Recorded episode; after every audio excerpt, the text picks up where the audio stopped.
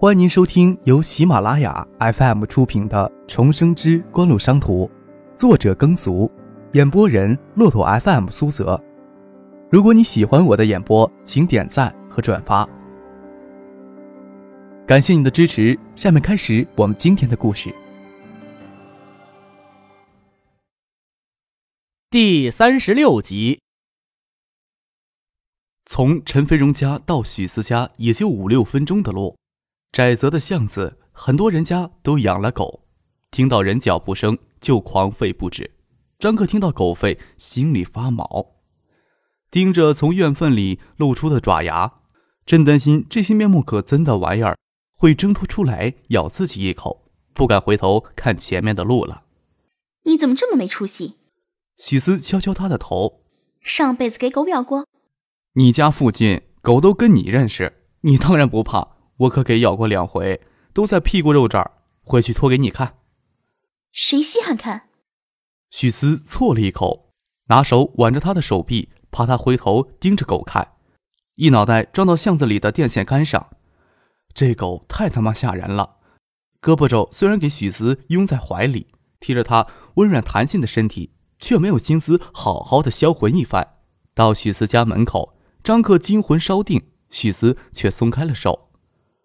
明天就让打狗办先清理这一片的狗。你敢？许思瞪了他一眼，嘿嘿，说说而已。要没有这些狗狗，我可不放心你走夜路。谁要你担心？许思俏脸绷着，却掩饰不了眉眼间的笑意。推门的声音惊动他妈妈，跑到院子里来。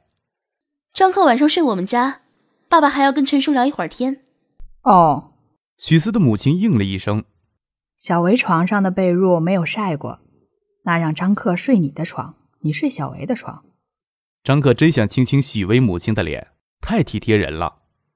许思见张克一脸期待的样子，脸上有些发烫，趁母亲不注意，伸手掐了他一下。瞎想什么呢？没等张克反应，又对他母亲说：“让张克睡我的床，我睡陈叔家去，跟飞荣挤一挤。”嗯，那也行。许思的母亲说道。时间也不早了，你帮张克准备准备，让他早点睡吧。张克在院子里漱了嘴，许思让他先回屋待着。张克趴在梳妆台上，看着玻璃下压着许思与他妹妹许薇的照片。许思端了一盆热水进来，让他坐到床沿上，将水盆放下来，手还伸到水里试试水温。从门后前丝绳上抽出一块印着海葵图案的毛巾，递给张克。张克正弯着身子脱袜子。心里紧了紧，内心深处最温柔的地方就给这样的触动了。怎么了？许思侧着头问，在想许思姐会不会帮我洗脚？做梦吧！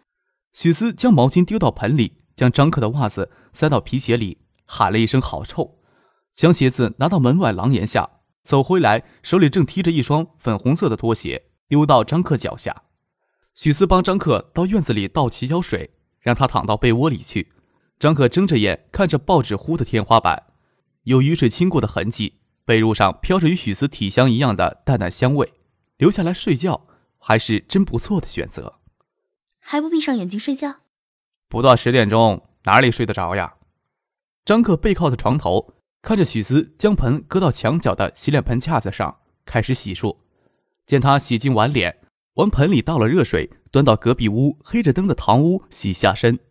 水声响了一阵，听见他到外面将水倒了，又端了些冷水进来，脸有些微红，加了热水，搬来一张椅子，脱下鞋袜，每一粒粉红的脚趾头都晶莹剔透，将裤腿往上免了免，露出纤细白嫩的小腿，试着将脚往水里探了探，脚还没有够到水，眉毛却先皱了起来。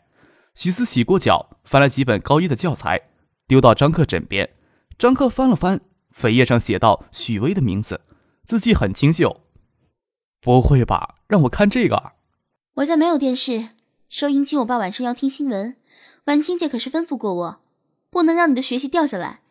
快期中考试了，应该用点心学习了。有必要吗？张克无奈的笑了笑，看着似曾相识的课本，心里却没有了完全重新拾起的念头。高中课本果真是催眠的好东西，也加上张克这些天晚上都没有好好的休息。都不晓得自己几时睡下的。梦里与许思、唐静纠缠着，醒来时只觉得自己耳根子有些痒，侧头看见许思拿着一根断发，一脸鬼笑的蹲在床边挠自己的痒。窗帘拉着，从门缝里借进来大片亮光。重新回到九四年的时光还真不错。快到八点了，许思的父母都去上班了。许思父亲在市农机厂，他的母亲在街道办的小工厂糊火柴盒，没有什么效益。工资也很低，但好歹是份工作，也方便照顾家里。张可与许思吃过早饭，赶到新海通大厦。虽然是周六，大厦的公司基本上都在八点之前开始正常的工作。今天主要是跟大厦的业务公司确定办公室分割的方案。张可不晓得晚晴有没有跟周游沟通好，不方便马上就将蒋薇拎过来办事。在空荡荡、没有遗物的办公室耗了半天时间。大厦的二十二层。有一个针对大厦公司员工的公共食堂。由于大厦内集结着海州市最早的一批收入颇为可观的白领阶层，所谓公共食堂可比学校的食堂有特色多了，还有专门供韩国料理、日本铁板烧的窗口。张可与许思挨着一家腊肉特色的盖浇饭窗口，正讨论中午吃什么好的时候，蔡飞娟与蒋薇端着一个托盆走过来，还没有决定吃什么好。蔡飞娟探头看了看，进来就看见你们俩。人生就剩下吃饭这点乐趣，当然要好好的考虑一下，哪能像你们这样随便？张克随意胡扯着，只是由于铁板烧，眼睛瞟了瞟许思，问他的意见。夏天第一次看见张克时，蔡飞娟也不例外的把他当成普通的少年看待，现在当然不会这么看。海泰公司能这么快走上正轨，完全得益于他的前期工作。盛兴公司那边三番数次的邀请张克给他们市场部员工讲几堂课，要是知道他还是刚读高中的学生，真不晓得盛兴那伙人该流露出怎样的惊讶表情。听说你要把蒋薇调到新公司去，婉晴姐跟你说了？跟我说可没什么用，要周游牧人才行，关键还得蒋薇她自己同意，是不？张克瞅了蒋薇一眼，笑着说。让蒋姐自己决定，够悬。蒋姐喜欢成熟稳重的男人，这一点儿我完全不占优势呀！呀！脚尖给许思轻踩了一下，惨痛的叫了起来。许思将额头的头发撩到额头上，无辜的看了看张克，踩着你了。蔡飞娟笑了笑，与蒋薇在一旁的原木长桌上坐下。张可与许思点了几样菜，坐了过来，舔着脸对许，舔着脸对蒋薇说。新公司定在十八楼，办公室还没有分割。下午你上来看看，看有没有什么特殊的要求。蒋薇过去就有自己的办公室。蔡飞娟羡慕的问。许思抱怨的说：“我都不知道公司能有几个人。张科硬是要租十八楼新娘角的大开间，有两百多个平方，除公共办公区域外，还可以隔出七八间独立的办公室。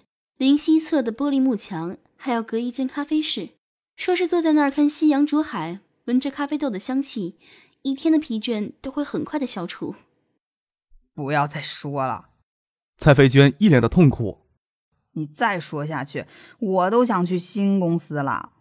许思无奈的笑着说：“哼，办公室西南角的飘窗面积很大，窗台也不高，拖出去有五个多平方。张科说那里可以摆布成小型的空中花园。”其实搞成观赏水草鱼池也不错。上午画了好几张草图，正事儿半点没做成。你们帮着看看哪种合适。许思将文件夹里的草图翻出来，说是草图，其实是一幅着了色的炭笔画效果图。许思中学学过这个，按照张克的要求，很完整的描绘出来办公室的空间。绕过前台的玄关，办公室将采用大片的透明或磨砂半透明钢化玻璃隔断，银灰色的金属框架。让整个二百多米的大开间有种浑然一体的开阔感，加上玻璃幕墙外的蓝天白云，让人心境疏远。透过透明的玻璃，西南角飘窗上的独立绿岛映入眼帘，是青翠欲滴的文竹叶密刷刷的挤在那里。所谓看夕阳竹海的咖啡间外侧的玻璃幕上染上了夕阳的金红光芒，色彩绚丽。还将在原来的地砖上都铺上地板，随办公室的区域不同，色彩略有调整。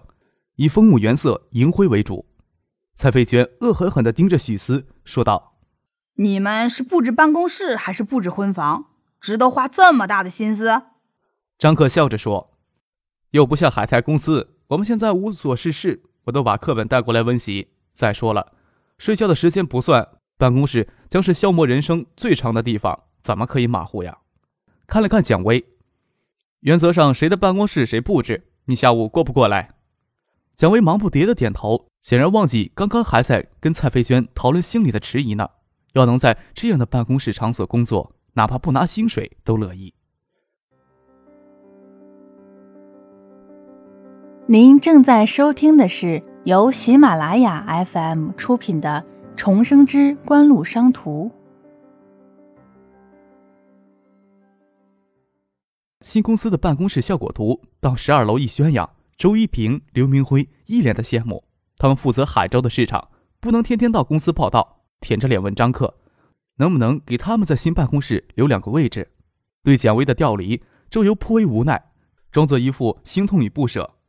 能留住蒋薇的人，也留不住他的心。享乐主义者哪能挡得了这样的诱惑？连我都想到新公司去了。以张克的要求，新公司的办公室没有一两个月布置不下来。张克到处游荡，一周也就两三天的时间还会出现。许思与蒋薇却暂时留在海泰贸易的办公室工作。海泰贸易陆续将十二楼东半边的办公室都租了下来。经过短时间的筹备，目前设立了采销部、市场部、管理中心、财务部等部门，员工急剧扩张到四十多人。除了七八名中层管理人员从海域公司、正泰集团调用之外，其他人都是从海地当地招聘的员工。在取得爱立信东海省东部市场的代理权之后。海泰在很快就完成了包括海州、惠山、兴泰在内的六个市区的市场前期开发工作。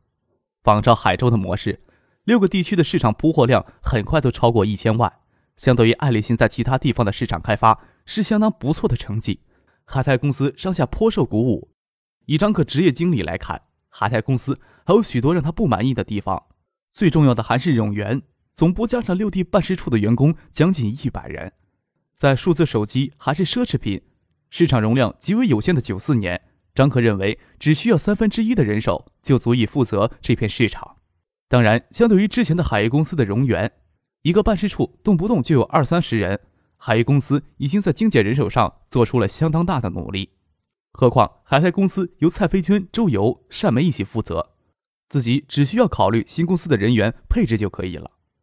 下午与蔡飞娟向海泰公司借的办公室闲扯时，顺便拜托他由海泰公司的人事专员带新公司招聘前台与行政助理一名。